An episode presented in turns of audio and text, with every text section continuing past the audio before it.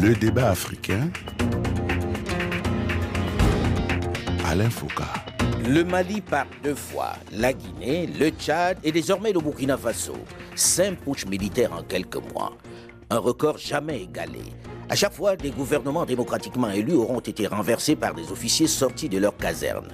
Plus surprenant encore, hormis au Tchad, ces militaires bénéficient d'un fort soutien populaire. Malgré les vives condamnations des institutions internationales, régionales et sous-régionales, les populations qui jusque-là s'y opposaient semblent désormais leur dérouler le tapis rouge, avec de scènes de liesse populaires partout dans les rues. Comment expliquer cette recrudescence des coups d'État militaires en Afrique de l'Ouest? Comment comprendre que les militaires soient devenus un espoir pour les populations au détriment des régimes démocratiques? Bonjour à tous et bienvenue dans le débat africain consacré ce dimanche à la multiplication des coups de force en Afrique. Plusieurs invités avec nous pour en parler. D'abord dans ce studio 51 à Issy-les-Moulineaux, maître Mamadou Ismaïla Konaté, avocat et ancien ministre de la Justice du Mali. Bonjour maître Konaté et merci d'être là. Bonjour Alain, bonjour à tout le monde. À ses côtés, juste en face de lui, Succès Masra, le leader du parti tchadien Les Transformateurs, leader de l'opposition tchadienne aujourd'hui. Bonjour Succès Masra. Bonjour cher Alain, bonjour à tous les éditeurs. Un honneur d'être là. Merci d'être là. Alioune Tin, le fondateur du think tank Africa Jom Center, est également avec nous en direct cette fois-ci de Dakar au Sénégal. Bonjour Alioune Tin. Bonjour Alain et bonjour à tous les éditeurs et à mes amis. Quatrième invité et dernier de ce plateau, Valentin Yamkoudougou, le porte-parole du mouvement Sauvons le Burkina, qui reviendra depuis Ouagadougou sur le récent coup d'État qui a remué son pays. Bonjour Valentin Yamkoudougou. Bonjour Monsieur Alain, c'est un plaisir d'être avec vous. Merci. Alors j'ai envie de commencer tout de suite en posant la question de savoir comment vous avez réagi à tous ces coups d'État qui se multiplient en Afrique? On croyait que c'était terminé et d'un coup, quatre coups d'État. Ismaïla Konaté, maître, euh, vous qui êtes au Mali, comment avez-vous réagi à ça? Vous vous attendiez et comment l'expliquer? Beaucoup de gens vous diraient qu'ils s'attendaient à un coup d'État, c'est simplement triste. Parce que ça veut dire qu'ils sont dans l'attente que le coup d'État se fasse, d'une part, et ils ne sont pas très conscients justement des conséquences négatives d'un coup d'État. J'ai été habité par un sentiment de grosse tristesse, par un sentiment d'inquiétude, et je m'interroge encore sur ce cycle infernal qui nous revient. Mais simplement, du point de vue de l'histoire, il faut juste se rappeler que les années 70-90 ont été marquées justement par cette forte présence euh, des militaires à la tête de l'État qui ont renversé les pères de la nation dans le même processus. D'aucuns se sont plaints de ce que la sécheresse était dramatique, qu'il fallait venir prendre les choses en main. D'aucuns ont mis en cause le processus politique, d'autres le processus de développement en tout état de cause, la présence des militaires à la tête de nos États est quelque chose d'inquiétant. On ne peut pas trop, trop s'en réjouir. Alors, je n'ai pas le sentiment que vous partagiez le même avis avec euh, Valentin Yamkoudougou, qui doit s'être réjoui de ce putsch qui s'est déroulé au Burkina Faso. Tout à fait, tout à fait. Euh, chez nous, au Burkina Faso, la population se réjouit. Le mouvement Sauvons le Burkina Faso, qui a entamé la depuis novembre 2022 pour depuis novembre 2021 pour exiger du président Rochmark Christian et sa démission, se réjouit également au regard de la situation que le pays traverse depuis son accession au pouvoir triste. Il faut vivre au Burkina Faso pour comprendre la réalité des choses.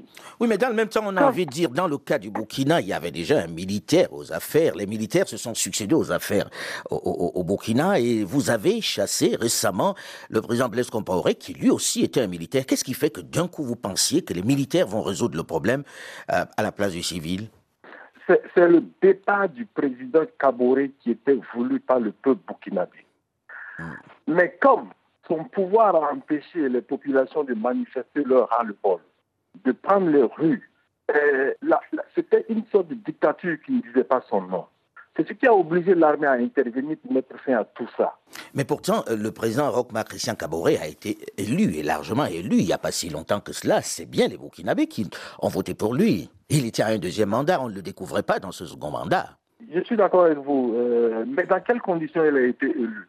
Hmm un million quelque peu de personnes de Burkinabé qui l'ont élu. Il faut dire que dans certaines régions, on ne pouvait pas voter en raison de la crise euh, sécuritaire. Au-delà, au-delà, non, c'est pas, c'est pas, c'est pas significatif du peuple burkinabé. Ça pose un grand problème.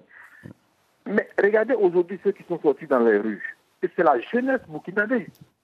Quand on utilise l'argent pour obtenir des voix, ça finit toujours comme ça. On ne tient pas compte des réalités des de nos populations ça finit toujours comme ça. les achats de confiance dans les élections ça aboutit à de tels résultats. C'est la triste réalité de Burkina Faso aujourd'hui. Succès Masra, dans votre pays, dans le cas du Tchad, il y a eu un coup d'État un peu particulier. Le père mort, le fils a pris la place, qui lui aussi est un militaire. On n'a pas assisté à la même liesse populaire. Quand vous regardez ce qui se passe autour du Tchad, c'est-à-dire le Mali, la Guinée, aujourd'hui le Burkina Faso, avec des militaires qui arrivent aux affaires, Qu'est-ce que ça vous inspire à vous? Le cas du Tchad est spécifique évidemment, mais en fait, il y a eu des manifestations sur plus d'une quinzaine de semaines avant d'arriver à l'élection qui a été boycottée et qui a conduit à la mort du président Déby. Donc ces manifestations avaient pour objet le départ du président Déby et un vrai dialogue pour organiser les choses sur de nouvelles bases. Et on est arrivé à la situation que vous avez décrite. Mais en fait, ce, que, ce qui se passe aujourd'hui dans l'espace Sahel, qui paradoxalement est l'espace dans lequel euh, la communauté internationale s'est focalisée beaucoup ces derniers temps. Et on arrive à une situation où c'est des militaires qui prennent le pouvoir pour certains pays avec des liesses, mais en réalité, tout est parti du Tchad. La manière dont l'Union africaine, euh, la France, la communauté internationale s'est comportée au Tchad, et nous avions averti à l'époque que si un argument peut être utilisé pour justifier un coup d'État, alors un autre argument peut être utilisé. Certains parleraient de sécheresse, comme l'a dit Maître Paté tout à l'heure. D'autres parleraient de l'absence de résultats, etc. Est-ce que l'Afrique veut justifier le déni de la démocratie simplement parce qu'il n'y a pas de résultats? Ça, c'est une question à laquelle nous devons répondre. La deuxième question à laquelle nous devons répondre, c'est qu'il y a les prémices de ce qui est en train de se passer aujourd'hui qui ont commencé souvent par des coups d'État constitutionnels un coup d'État constitutionnel prépare le terrain à un coup d'État forcément militaire. Quand vous dites les coups d'État constitutionnels, auxquels vous... Oui. Des chefs d'État qui sont restés trois mandats, quatre mandats, cinq mandats, six mandats, sans légitimité populaire, parce qu'ayant organisé des élections peut-être à un district sur 20 districts, et n'ayant pas du tout, en tout cas, l'onction démocratique réelle, et on a assisté à, un silence ou à une approbation qui ne dit pas son nom au niveau international. C'était le cas au Tchad. On avait un président qui était là depuis six mandats. Et puis ailleurs, vous avez des élections organisées dans une moitié du territoire. Et puis ailleurs, vous avez une impopularité constatée et face à laquelle les populations avaient l'impression qu'il n'y a rien. Mais ça, finalement, lorsqu'on vous écoute dans le cas du, du Tchad, ce n'est peut-être pas le cas, mais quand vous regardez les autres cas, la Guinée, le Mali et le Burkina Faso aujourd'hui, on a l'impression que vous dites c'est le dernier recours, c'est un contre-pouvoir qui est venu corriger une injustice ou quelque chose qui ne fonctionnait pas. Mais c'est un pansement temporaire. Hmm. L'avenir de l'Afrique, mon intime conviction, je crois que les peuples africains aussi parfois applaudissent le départ de l'autre. Hmm. plutôt que l'arrivée des nouvelles personnes. Il ne faut pas se tromper d'analyse là-dessus. L'avenir de l'Afrique, c'est dans la démocratie. on se rend compte qu'ils ont envie qu'il y ait de l'ordre et ils pensent que l'ordre va être mis par les militaires. Oui, mais l'ordre va être mis par les militaires, mais le rôle des militaires, c'est pas d'être au sommet de l'État. Hmm. Je crois que ça aussi c'est important. L'avenir de l'Afrique, c'est dans la démocratie et dans le leadership serviteur. Il faut être sur ces deux jambes. Ça veut dire avoir des résultats sur les questions sécuritaires, avoir des résultats sur les questions de développement. Certains chefs d'État élus ne sont pas efficaces sur les questions sécuritaires, eh bien, on a besoin de sécurité. D'autres, ils sont efficaces sur les questions de développement, mais sans la sécurité. Aliontine, de Dakar où vous vous trouvez, euh, comment vous vivez cette recrudescence des coups d'État sur le continent? Comment vous l'expliquez, vous aussi? Écoutez, c'est une régression démocratique qui nous ramène vraiment aux, années noires. Et quand on regarde effectivement froidement le nombre de coups d'État qu'il y a eu au Burkina Faso, ça fait huit coups d'État. Oui, oui, coup d'État, oui, depuis les indépendances. Euh, c'est-à-dire qu'il y a eu le coup d'État du premier président Yaméogo, ensuite il y a eu le coup d'État Lamizana, 82. 82, euh, voilà. Il y a eu le coup d'État de 83 avec euh, Thomas Sankara. 87. 84, qui repart en 87 renversé par Blaise Compaoré ça fait 5. Et, au total, ça fait 6 coups d'État. Quoique si l'on compte celui de, de Zida, euh, oui. Ça, fait 7 coups d'État, oui. Ils battent un petit record. Et maintenant, moi je me dis, qu'est-ce que les militaires ont réglé en Burkina Faso? Vous prenez le Mali, c'est pareil, 5 coups d'État. C'est le, le, règne le plus long que les. 5 coups d'État aussi, 5 coups d'État au Mali. 5 coups d'État au Mali. 5 coups d'État au Mali. Vous prenez la au Tchad, il y en a eu combien? Ah ben, chez nous, je crois que c'est interminable. Hein. Au Tchad, il y en a eu beaucoup plus. Depuis le temps de Tombalbaye, euh, en passant par Maloum. Euh, tous les chefs d'État ont soit été abattus, hmm. soit ils ont, sont morts en exil, euh, soit ils étaient en prison, ils sont morts à l'étranger. Il y a eu d'état de droit au Tchad, ça a été une parenthèse. Absolument. Et puis Déby, Déby ce n'est pas, pas un civil, c'est un régime militaire, le régime de ça, a toujours ça a presque toujours été un régime militaire, oui. Hmm. À part Tombalbaye, au début, euh, il n'y a eu que des régimes militaires au Tchad, finalement, puisque Abdelwad Kamougé était également euh, un militaire. Absolument. Donc finalement, il n'y aura eu que des régimes militaires dans votre pays. Euh. Absolument. Et donc, c'est pas, c'est pas, c'est des refuges temporaires hmm. et qui parfois sont des illusions. L'enjeu, c'est de construire des institutions fortes démocratique sur lesquelles on, va s'appuyer. Euh, en même temps, quand on écoute ça, Succès Masra, on se dit, c'est bien les principes. Mais il faut déjà ne pas regarder simplement les conséquences, mais les causes de ce coup d'État. Alors, Aliuntine, pour vous, qu'est-ce qui explique cette multiplication des coups d'État? C'est quoi les causes? Parce qu'il faudrait qu'on parle des causes au lieu des conséquences simplement. On, on a suffisamment condamné, mais il faut soigner le mal à la racine. Les causes profondes, en réalité, c'est le dysfonctionnement de la démocratie, c'est le dysfonctionnement de la gouvernance, c'est le dysfonctionnement des élections, c'est le dysfonctionnement des institutions de façon globale, ce qu'on appelle, nous, les pathologies de la démocratie. Et un coup d'État, c'est un des symptômes, c'est le symptôme également le plus palpable, le plus clair de la pathologie. Mais ce n'est pas le remède, contrairement à ce qu'on croit. Et quand ça arrive, ça veut dire que nous n'avons pas eu les mécanismes institutionnels de régulation des crises, les crises les plus profondes. Donc, il nous faut travailler les mécanismes de régulation parce que nous avons des présidents très forts. Nous n'avons pas de, des institutions fortes capables d'arrêter les abus de pouvoir. C'est ça le grand problème que nous avons, aussi bien au sein de la CDAO qu'au sein de l'Union africaine. Nous avons des textes que nous ne respectons pas, nous avons des textes et des institutions qui sont très faibles. C'est ça la question de fond. Alors, ça pose, ça pose quand même une question, c'est que depuis 1990, on dit ça, on recommence, on recommence, on annonce à chaque fois, les institutions ne sont pas fortes. On a entendu Barack Obama au Ghana dire à l'époque, ce dont l'Afrique a besoin, c'est des institutions fortes et pas des hommes forts. Mais ça change rien, il a dit ça, et puis les, les coups d'État se multiplient. Et ce qu'il y a de nouveau aujourd'hui, c'est le soutien populaire. Comment expliquer que ceux qui hier dénoncer les coups d'État, s'insurger contre les coups d'État, en soit aujourd'hui à descendre dans la rue pour applaudir euh, Maître Ismaïla Konaté Oui, d'abord, les générations ont changé. Je suis pas sûr que la génération de 70-90 qui a réclamé euh, un processus démocratique via l'élection soit la même génération que celle d'aujourd'hui. Celle d'aujourd'hui ignore tout de cela, premier point. Deuxième point, il ne faut pas que les travers de la démocratie, sur lesquels nous sommes tous d'accord, à savoir aujourd'hui la fraude absolue qui vient corrompre l'élection. L'achat des consciences. L'achat des consciences, la fraude absolue et le détournement de l'objet démocratique lui-même qui donne la possibilité à des hommes sans vertu, sans compétence, sans capacité de prendre le contrôle de l'État, de s'installer à la tête de l'État et d'exercer le pouvoir d'État, non pas dans le cadre de l'intérêt général, mais dans le cadre des intérêts particuliers. C'est ce qui crée justement la patrimonialisation du, pouvoir. Mais quand vous écoutez un certain nombre de personnes, ils vous disent que c'est pas l'apanage de, des seuls politiques africains. Quand vous regardé le nombre de scandales ailleurs... C'est tout confondu, c'est tout confondu, mais aujourd'hui c'est le continent qui nous intéresse parce que nous sommes originaires ce continent. Le deuxième élément, personne ne peut prôner pendant très longtemps le coup d'État militaire qui donne la possibilité à des hommes de surcroît armés d'exercer une double autorité, celle de la loi d'une part et celle qui est issue des armes, et quand ça loupe, ça donne du sang. Et le troisième élément, prenons donc notre communauté de destin en main. Faisons en sorte aujourd'hui que l'on se sorte justement de ces travers démocratiques qui, pour la plupart, nous ont été posés. Rappelons-nous simplement que dans les années 90, la demande démocratique n'était pas africaine. La demande démocratique est venue des institutions du Fonds monétaire international et de, de, de, de pays comme la, France. De, pays comme la France. Mmh. Et Massa l'a rappelé tout à l'heure. La perversion démocratique au Tchad est arrivée de la France. De la France officielle de Macron aujourd'hui, qui a essayé de justifier le changement anticonstitutionnel à la tête de l'État l'État euh, tchadien qui a permis à un débit de remplacer un débit, de l'expliquer par des exigences de sécurité. Oui, mais à chaque fois, on vous répondra que à chaque fois, c'est la faute de l'autre. La France est souvent montrée du doigt. C'est notre faute, Alain. Voilà, Je ne mets personne en cause.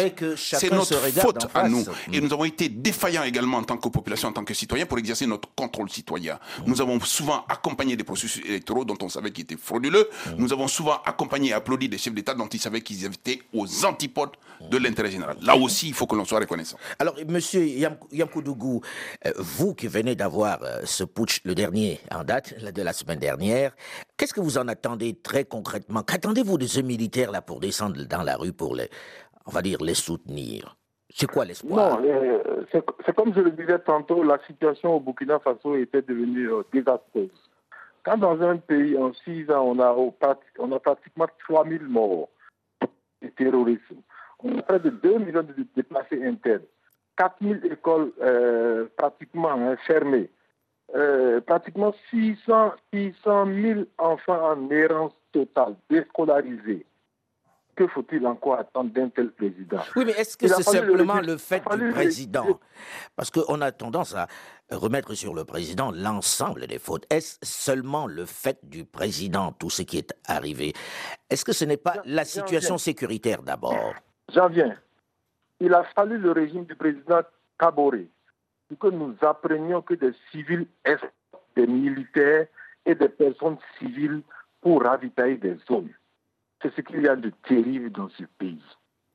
Et au-delà de ça... J'ai pas bien compris l'explication. Il a fallu... Le régime du président Kabore, pour que nous découvrions que des civils pouvaient escorter des militaires et des personnes civiles pour aller ravitailler des zones. Ah, c'est-à-dire que vous avez découvert que des civils escortaient les militaires étrangers pour aller ravitailler des zones, c'est ça pas, pas, pas, pas, des militaires étrangers, les militaires même au niveau national. National. Mhm. Oui, et des civils. Ça veut dire que ces zones qui sont attaquées n'arrivent plus à, se ravitailler en vivre. Ce sont des civils qui escortent des commerçants pour aller dans les grandes villes pour, pouvoir ravitailler ces zones-là. Et il y a cette, cette, cette, cette insouciance totale. Pendant que des militaires, des gendarmes sont affectés par manque de vivre dans, dans leur camp, on, on, fait avec allégresse en grande ville. Oui, mais avez-vous le sentiment, avez-vous le sentiment, M. Yamgodougou, qu'aujourd'hui les militaires vont corriger tout ça? Est-ce qu'on ne fonde pas trop d'espoir sur les militaires finalement? Les attentes sont nombreuses. Il faut résoudre le problème sécuritaire pour permettre aux Burkinabés de déplacer, de retourner chez eux. Les militaires, ils sont conscients de la situation en, prenant le pouvoir. Nous, Donc, on a pour pour qu'il y ait retour à un certain ordre, à la sécurité, il faut des militaires au pouvoir. Non, je ne dis pas forcément ça. Hmm. Si le président Kabouré avait entendu le cri de cœur de son peuple, peut-être que les militaires ne seraient pas venus prendre le pouvoir. Nous lui avons demandé simplement de démissionner. On aurait pu mettre en œuvre la Constitution, mais il a refusé, il s'est entêté. Il nous a empêchés de manifester. Mais il venait d'être élu quand même. réprimé dans le sang. Il, venait d'être élu quand même. Ils viennent d'être élus ou pas, ce qui s'est passé en 2021, tout son second mandat est ce qu'il y a de terrible, de triste. Quand on informait le président Kabore de la situation qui prévalait au Sahel, tout ce qu'il a eu comme réponse, c'est que les gens dramatisent parce que lui, il a des amis qui vont et qui reviennent du Sahel. Est-ce que ça ne traduisait pas tout simplement une certaine impuissance, puisqu'il n'a pas les moyens pour pouvoir combattre euh, ces terroristes qui sont dans le, dans le Nord? Je place tout ça sur de l'insouciance. Hmm il refuse d'admettre la réalité du terrain au Burkina Faso. Non. pourquoi célébrer un CESPACO pendant que des soldats meurent, pendant que des soldats dans les camps n'arrivent pas à manger? Ils, sont en panne de vivre. je, vois ce c'est Masra qui a envie de réagir rapidement. Oui, je, très rapidement parce qu'on je, crois que la première partie de euh, oui, on a besoin d'avoir des résultats sur les questions sécuritaires et sur les questions de développement. La plus mm. grande des insécurités d'ailleurs, c'est la faim, c'est la soif, c'est etc. Le chômage, etc. Parfois on perd ça de vue. Mm. Donc la sécurité physique c'est un des éléments majeurs. Mais si nous avions mis sur pied des institutions fortes avec des séparations, des équilibres de pouvoir, vous savez, euh, euh, Bush était au pouvoir, il y a eu 3000 personnes abattues en plein New York. Il n'était venu à l'idée de personne de demander à Bush de démissionner. Le général de Villiers était en désaccord avec le président Macron ici, en France. Il n'est venu à l'esprit de personne de faire remplacer le président par des militaires. Il ne faut pas... dans le même temps, nous devons... dans le même temps, devons-nous comparer euh, euh, euh, des, nations qui n'ont pas le même parcours, les mêmes réalités de la même façon Le parcours pour nous, c'est le parcours de construire des institutions fortes, de manière à ne pas confondre des solutions temporaires, Mais ça va prise de pouvoir. On en parle, on en parle. Il faut y travailler donc. On en parle dans la seconde partie du débat africain, puisque nous arrivons au terme de cette première partie. On se retrouve juste après une nouvelle édition du journal sur Radio France Internationale. Restez à l'écoute et à très vite.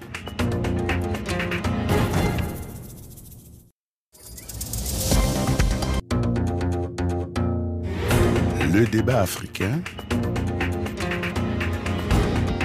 Alain Foucault. On les croyait bannis à jamais. Il faut dire qu'ils faisaient l'objet de vives condamnations à la fois des populations mais également de la communauté internationale.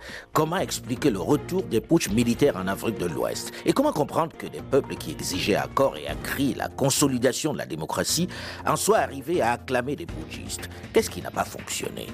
Doit-on redouter une contagion dans le Sahel? Ce coup de force au Burkina Faso sonne-t-il le glas aux démocraties en Afrique? Bonjour et bienvenue à tous ceux qui nous rejoignent seulement maintenant dans la seconde partie du débat africain consacré ce dimanche à la recrudescence des putschs militaires en Afrique de l'Ouest.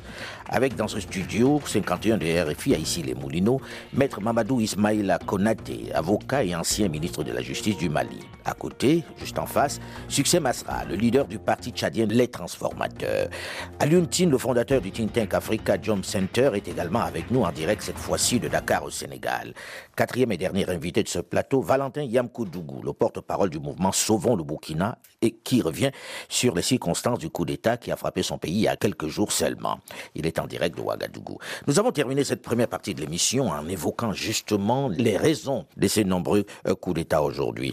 Alors, j'ai envie de dire, comment y mettre un terme Et que répondre à ceux qui estiment que peut-être que c'est le moment des militaires à Lyontine Je pense que pour y mettre terme, il faudrait que nous repensions la démocratie, que nous repensions, nous, Africains, une démocratie qui soit adaptée à nos réalités, sur tous les plans d'ailleurs, hein, culturel, économique, social, politique, mais une démocratie dont les normes ne s'écarteraient pas effectivement des normes internationales. Nous n'avons pas une démocratie bananière. Mais ça, ça demande une réflexion collective. Nous, en tant qu'Africa Jam Center, et Ismaïla Konaté, qui est dans notre comité scientifique, le sait, nous avons déjà commencé la réflexion. Le comité scientifique s'est réuni et nous entendons d'ici le mois de juin vraiment réunir l'ensemble des acteurs hein, politiques, la société civile, privée, les artistes, journalistes, tout le monde pour connaître une réflexion globale, faire le point, diagnostiquer et en même temps aussi produire les remèdes ensemble. Il ne s'agit pas pour des gens de s'enfermer et de dire voilà la démocratie clé en main. Est-ce que ce qui est en train de se passer, justement, n'est pas l'échec même de l'intellectualisme africain? Beaucoup disent oui, c'est l'échec des hommes politiques, mais je ne pense pas qu'il y ait un homme politique qui se lève le matin en disant je vais être un piètre homme politique ou bien je vais mener une carrière de, de dictateur, comme le disait le général de Gaulle qui s'insurgeait. Est-ce que ce n'est pas d'abord l'échec des intellectuels africains qui ont fait du copier mal collé à Je pense qu'effectivement, on, on pourrait peut-être euh, repenser le rôle de l'élite en Afrique, mais de mon point de vue, euh, la critique des élites et le fait effectivement d'en faire également des boucs émissaires, ça fait, c'est pas seulement en Afrique, hein, c'est un peu partout dans le monde. Les élites administratives, vous avez vu, c'est ça, c'est ça qu'on appelle le populisme.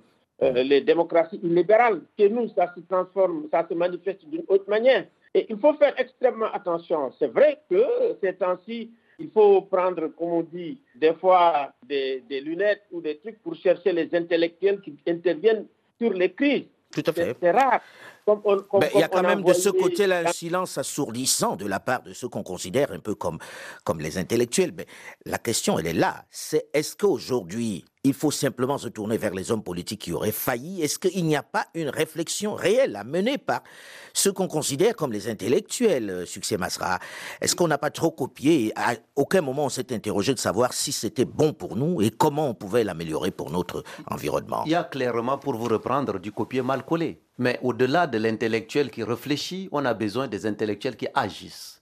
Et je crois que l'une des solutions passe par une masse critique des gens engagés sur le terrain, à tous les échelons, pas seulement au sommet, euh, pour la conquête au niveau extrême, en tout cas au niveau suprême euh, du, du pouvoir, mais ce que j'appelle le leadership serviteur, qui doit être à tous les échelons, du commis de l'État le moins gradé à la tête de l'État, c'est-à-dire de l'élu le plus bas de la société à l'élu le plus élevé en grade dans la société. Il faut déployer le leadership serviteur qui veut dire rendre compte, avoir des résultats sur les choses sur lesquelles les gens ont besoin de, solutions. D'arrêter le mimétisme d'abord, parce que ces intellectuels sont dans le mimétisme permanent. Est-ce qu'on ne devrait pas d'abord travailler dans ce sens-là qu'ils aient une personnalité réelle qui soit la leur. Absolument. Ça, je crois que c'est fondamental. Si vous perdez votre identité, si vous voulez ressembler aux autres, vous êtes une sorte de jurette. Vous allez évoluer avec la direction du vent. Mm. Mais je crois qu'il y a des demandes qui sont des demandes humaines et universelles. Tous les peuples ont besoin de liberté.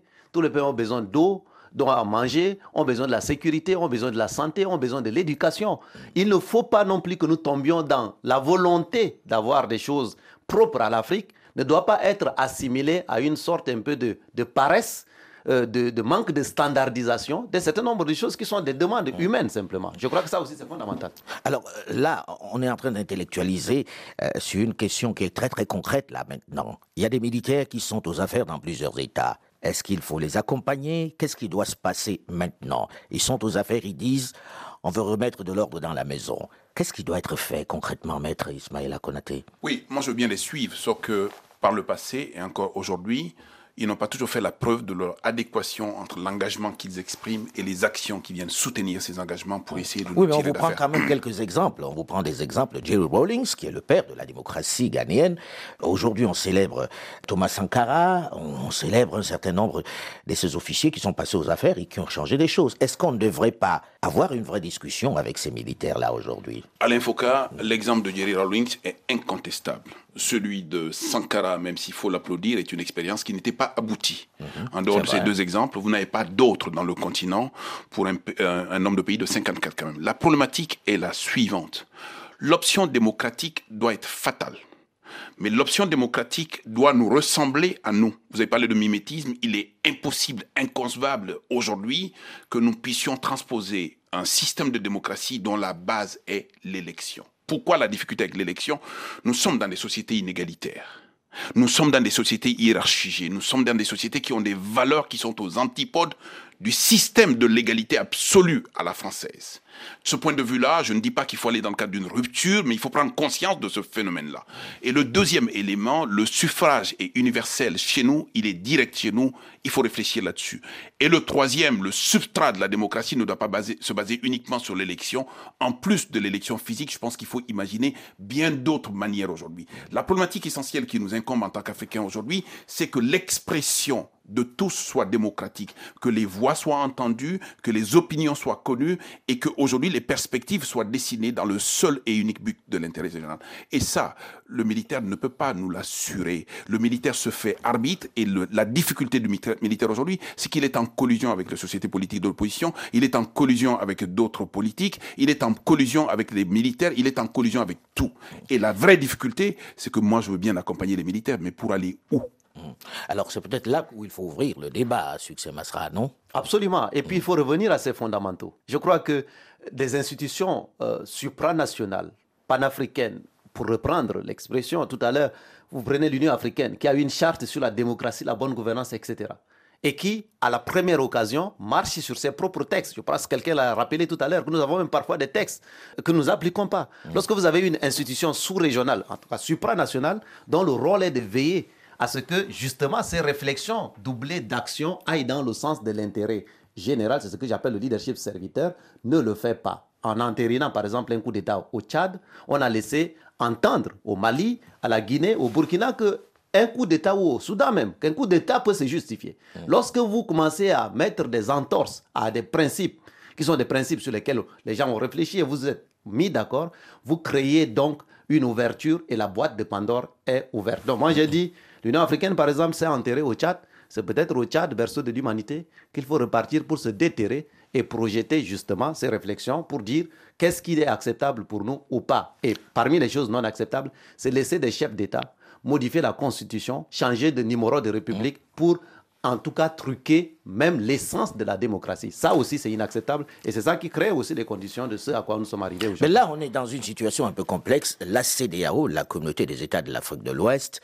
a pris des sanctions contre le Mali. On sait que les populations sont en train de souffrir atrocement. On sait que les commerçants sont en train de souffrir, pas seulement au Mali, hein, je veux dire, dans les pays voisins. On a vu cet énorme fil de camions à la, frontière euh, du Mali, entre le Mali et le Sénégal, et les gens attendent de quoi manger. Est-ce qu'on doit en arriver là? Est-ce qu'il n'y a pas une vraie réflexion à mener et à sortir un peu des, on va dire, des sentiers battus, des, textes, des, des codes, des, des choses convenues. Est-ce qu'on ne doit pas, très sincèrement, revoir la manière de fonctionner avec les militaires à Lyontine aujourd'hui? Ils sont aux affaires, on fait quoi? Pour moi, il mhm. faut négocier avec les militaires. Je pense qu'aujourd'hui, on est dans une situation de crise globale. C'est-à-dire que c'est une crise de la CDAO. Et à l'intérieur de la crise de la CDAO, il y a la crise du Mali, il y a la crise de la Guinée-Conakry, il y a la crise du Burkina Faso. Donc, c'est ensemble qu'on peut régler les problèmes par le dialogue. je pense que les sanctions ne sont pas si efficaces que ça. C'est-à-dire que quand vous sanctionnez des pays qui sont en faillite, mais écoutez, vous ajoutez au problème. Donc, il faut discuter, il faut être disponible, savoir que la CDAO, c'est nous. Si la CDAO marche bien, c'est nous. Si ça marche mal, c'est nous. À partir de ce moment-là, il faut aussi que les civils, quand ils ont le pouvoir, qu'ils agissent de manière à contenir les militaires dans leur caserne. Il ne faut pas que par leur agissement, que les civils fassent sortir les militaires des casernes. Je pense que ça aussi, c'est un message qu'il faut envoyer et c'est un message extrêmement important de mon point de vue. Donc, négocions. Il faut que les Maliens aillent négocier avec la CDAO de façon raisonnable, sur un programme raisonnable. Il faut que la CDAO lève immédiatement et sans délai toutes les sanctions contre le Mali. Il faut voir comment on peut négocier avec le Burkina Faso pour sortir le Burkina des problèmes et essayer effectivement d'avancer. Mais dans le même temps, lorsqu'on négocie avec eux, il y a un certain nombre de personnes qui disent oui, là, vous avez conforté les militaires. Euh, c'est un peu une situation très très compliquée pour ces dirigeants-là. Maître Ismaïla Konaté, là, vous dites il ne faut pas accepter le putsch. C'est un fait, les putschs sont là. On fait quoi avec ceux qui sont là? Ils tiennent le pouvoir. Bien évidemment, il faut être conscient dans ce domaine-là que l'on est dans l'impasse la vraie difficulté aujourd'hui, c'est que nous avons des populations qui sont complètement troublées. Elles ne savent plus où donner de la tête entre un régime militaire qui aujourd'hui vient prendre des gages et donne des cautions de ce qu'ils sont l'avenir de demain. Ça les fait oublier que ceux qui étaient là n'avaient pas de raison d'être là. Notre option, encore une fois à l'Infoca, c'est que le militaire n'est pas la de l'État. Nos constitutions le disent et l'ensemble de nos engagements le disent. Si dans l'Afrique aujourd'hui, tout le continent confondu, nous décidons que les militaires sont comme les civils et qui peuvent prendre la tête de l'État, oui, mais jusqu'à ce qu'on n'ait pas dit ça, il faut se contenter de ce qui est. La place du militaire, c'est la défense du territoire et la défense et la protection des citoyens qui sont sur le territoire.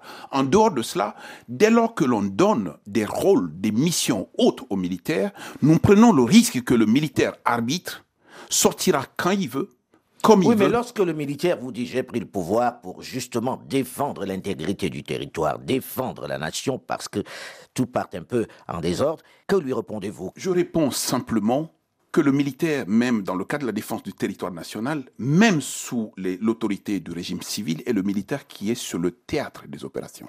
La première responsabilité de ce, côté-là lui incombe. C'est pas les présidents de la République qui vont aller faire la guerre à la place des militaires. Donc aujourd'hui, si les présidents prennent les décisions qui ne conviennent pas et que eux spécialistes ne se feront pas entendre. Je pense qu'il faut prendre le risque aujourd'hui de régler nos problèmes d'abord politiquement hmm. et ensuite sur la base du droit. Si on perd de vue ces deux éléments, on va vers les aventures. Alors on écoute, que ce soit en Guinée ou au Mali ou maintenant au Burkina, des chefs qui disent on veut remettre les compteurs à zéro que tout va mal, les politiques ne suivent pas, on veut des institutions fortes, on veut ce, ce, qui va fonctionner, on ne veut pas juste aller aux élections. Qu'est-ce que vous leur répondez à, vous aujourd'hui, Monsieur Valentin Yamkoudougou vous leur donnez raison qu'il faut leur donner le temps de tout organiser Combien de temps vous leur donnez, par exemple, au vôtre? Je ne peux pas dire avec précision le nombre de temps qu'il faut pour euh, les militaires, mais je crois qu'il faut leur permettre de résoudre le problème en profondeur. Nous, par exemple, qui avons appelé au départ du président du FASO, euh, chose qui a abouti à un coup d'État, nous avons obligation aujourd'hui d'œuvrer, d'œuvrer à ce qu'il y ait de bons résultats au profit de nos populations. Donc, nous sommes obligés d'accompagner, en tant que euh, sentinelle de veille citoyenne, à ce qu'il y ait des résultats probants pour résoudre le problème des Burkinabés. En ce sens, je crois qu'il faut donner le temps aux militaires pour résoudre le problème. Pas que ça s'étale dans la durée, pas forcément. Mais il faut analyser le, problème des pays au cas par cas pour voir ce qu'on peut bien faire et le temps adéquat pour pouvoir trouver des solutions. Mais lorsqu'on regarde un peu les chantiers, c'est vraiment les écuries d'OGS, il faut pouvoir les nettoyer, c'est énorme les chantiers. Est-ce que vous ne pensez pas, succès Masra, qu'à un moment donné, il faut remettre les compteurs à zéro et que ceux qui sont les plus adaptés aujourd'hui semblent être les militaires? Non, c'est une illusion en réalité. Mhm. Il faut travailler de manière qualitative. Pas forcément dans la, le longtemps. On peut avoir un longtemps, mais dormir. Mm. Vous dormez pendant des années dans une bibliothèque. on a eu des conférences nationales au début de la décennie 90 qui finalement n'ont pas donné grand-chose. Parce que les gens ont refusé de les appliquer. Mm. Souvent même des militaires. Mm. qui avaient Souvent des promis ont refusé de les appliquer. Donc il ne faut, pas, il faut pas être amnésique et penser qu'on a cité le nombre de coups d'État dans l'ensemble de ces différents pays. Si les militaires étaient la solution, ça se saurait. Mhm. C'est la société et le peuple dans sa globalité qui doit être la solution et les militaires doivent jouer leur rôle. Donc le chemin d'avenir, le chemin de retour pour tout le monde, c'est plutôt de créer les conditions pour que les peuples choisissent des dirigeants qui doivent avoir des résultats. Et lorsque les dirigeants n'ont pas de résultats, la démocratie doit prévoir des mécanismes de contre-pouvoir, y compris même à mi-parcours. Vous voyez, dans certaines démocraties, on met des euh, mécanismes de renouvellement, par exemple de l'Assemblée nationale, etc., à mi-parcours. Ça oblige à ne pas attendre jusqu'à la fin du mandat. Et donc, on n'est pas obligé de passer par la case coup d'État. On peut passer par une case élection à mi-parcours qui permet du coup de contrebalancer peut-être l'Assemblée nationale ou bien les acteurs qui doivent définir les politiques publiques là. Les politiques publiques n'ont pas eu de résultats. On a des nouvelles personnes qui viennent de façon démocratique pour y parvenir. Donc, Mais là, le chemin d'avenir, sur quelque chose de, pour repartir sur quelque chose de, on va dire, de sain, euh, c'est bien ce que j'ai cru comprendre de ce que disaient les militaires au, au Mali. Il faut un certain temps pour que les gens s'asseyent, pour que les gens décident du type de régime qu'ils veulent avoir, avant qu'on ne reparte à des élections. oui, mais peut-être sur ça, rapidement. Cinq ans, peut-être c'est trop. C'est énorme. Un an, peut-être c'est très peu. Il faut tout ce qui est exagéré est insignifiant. J'en appelle aussi là pour qu'on puisse trouver les chemins d'entente à trouver le juste milieu. Et je crois que j'espère le peuple du Mali, euh, du Burkina Faso, le Tchad, la Guinée, etc. Il faut trouver le juste milieu qui est significatif. Et là se trouve la fenêtre qui doit permettre, y compris à l'Union africaine, de renouer contact à tous les organismes, la CDAO, etc., de rediscuter avec l'ensemble de ces militaires pour qu'on puisse trouver le bon chemin. Au Tchad, par exemple, on est les en train d'arriver vers une sorte de prolongation. Je crois que le chemin d'avenir, c'est justement d'agir et de ne pas dormir pour attendre 4 ans, 3 ans, 5 ans. C'est ça qui Vous sera en tout cas dommage. pour combien de temps au Tchad, là, maintenant? Ben, J'espère qu'on va pour euh, les 18 mois sur lesquels ils se sont engagés. Le 18 mois.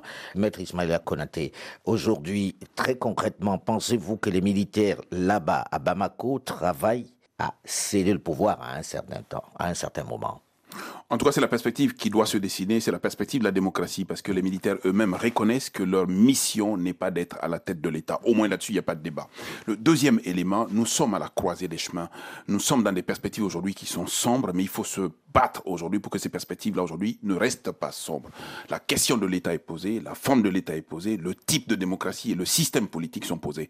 On a décidé de sortir de celui qui ne nous ressemblait pas pour aller vers des perspectives qui nous ressemblent. Mettons de l'ordre, partons de Mais nous. il faut que tout le monde y participe finalement. Il faut que ce soit suffisamment inclusif pour que ce soit partagé. À, à Lyontine, lorsqu'on regarde tout ça, est-ce qu'il n'y a pas une crainte de contagion? On entend de plus en plus de personnes qui disent à qui le tour? Qu'est-ce que vous en pensez? La, la crainte de contagion est réelle. D'ailleurs, euh, tout le monde pensait au Burkina et c'est arrivé. C'est presque euh, la chronique euh, de coup d'État annoncé. Je sais que dans les pays de la sous-région aussi, il y en a qui commencent effectivement à froncer les sourcils. La, crise, est régionale. Et la plupart des pays qui ont été affectés par les crises sécuritaires sont assez fragiles. Et les gens ne comprennent pas. C'est pour ça que maintenant qu'il faut faire un grand débat et une grande sensibilisation pour rejeter les coups d'État militaires. Alors, on va faire une sensibilisation. Il va falloir que les politiques aussi aident dans ce sens-là, puisque, quel que soit le pays, on n'a pas forcément envie de vivre les coups d'État en permanence. Et la priorité, la religion doit être le développement. Merci, monsieur, d'avoir accepté de venir débattre ici. Bon courage. Succès Masra. Bon retour là-bas à N'Djamena. Et on Merci espère beaucoup. que les militaires, bientôt, proposeront quelque chose qui permette aux civils de revenir. On espère aussi que là-bas, chez vous, à Bamako, maître Ismaïla Konaté, les choses vont aller euh, mieux, en tout cas, et qu'il y aura moins de tensions. Et au Burkina Faso aussi, évidemment. Merci à vous. Le débat africain s'est terminé pour aujourd'hui. Delphine Michaud, Olivier Raoul et Alain Foucault, nous vous donnons quant à nous rendez-vous la semaine prochaine, même heure, même fréquence, pour un autre débat africain. Dans un instant, une nouvelle édition du journal sur Radio France Internationale. Restez à l'écoute et à très vite.